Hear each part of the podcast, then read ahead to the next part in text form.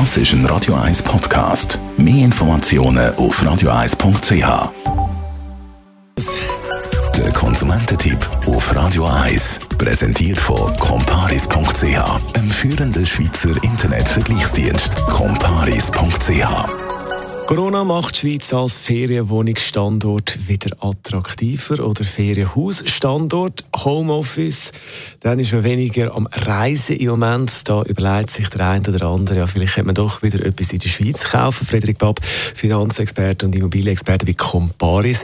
Der Trend gibt es. Wie sieht man das? Ja, das zeigt sich an der Preisentwicklung von Ferienimmobilien.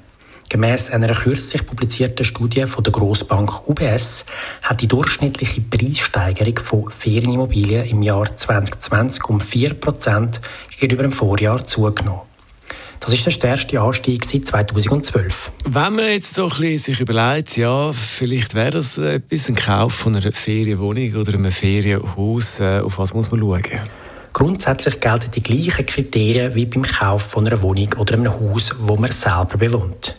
Wichtig ist sicher die Lage, aber auch der Zustand der Immobilie. Und für die Finanzierung von Ferienimmobilien engagiert man mit Vorteilen unabhängigen Hypothekarspezialist.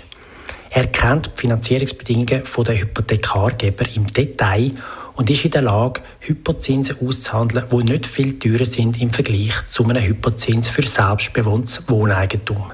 Finanzierungsbedingungen, was gilt da für die Ferienwohnung? Vor allem zwei Aspekte sind da wichtig. Erstens Tragbarkeit.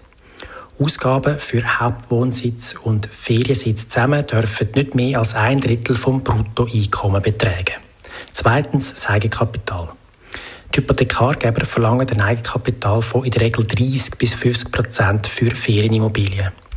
Wichtig in diesem Kontext, für die Finanzierung von Ferienimmobilien dürfen keine Mittel aus der Pensionskasse oder aus der Säule 3a bezogen werden. Frederik Babb, Finanz- und Immobilienexperte bei Comparis zum Thema Ferienimmobilien in der Schweiz. Das Ganze gibt es zum Nachlesen.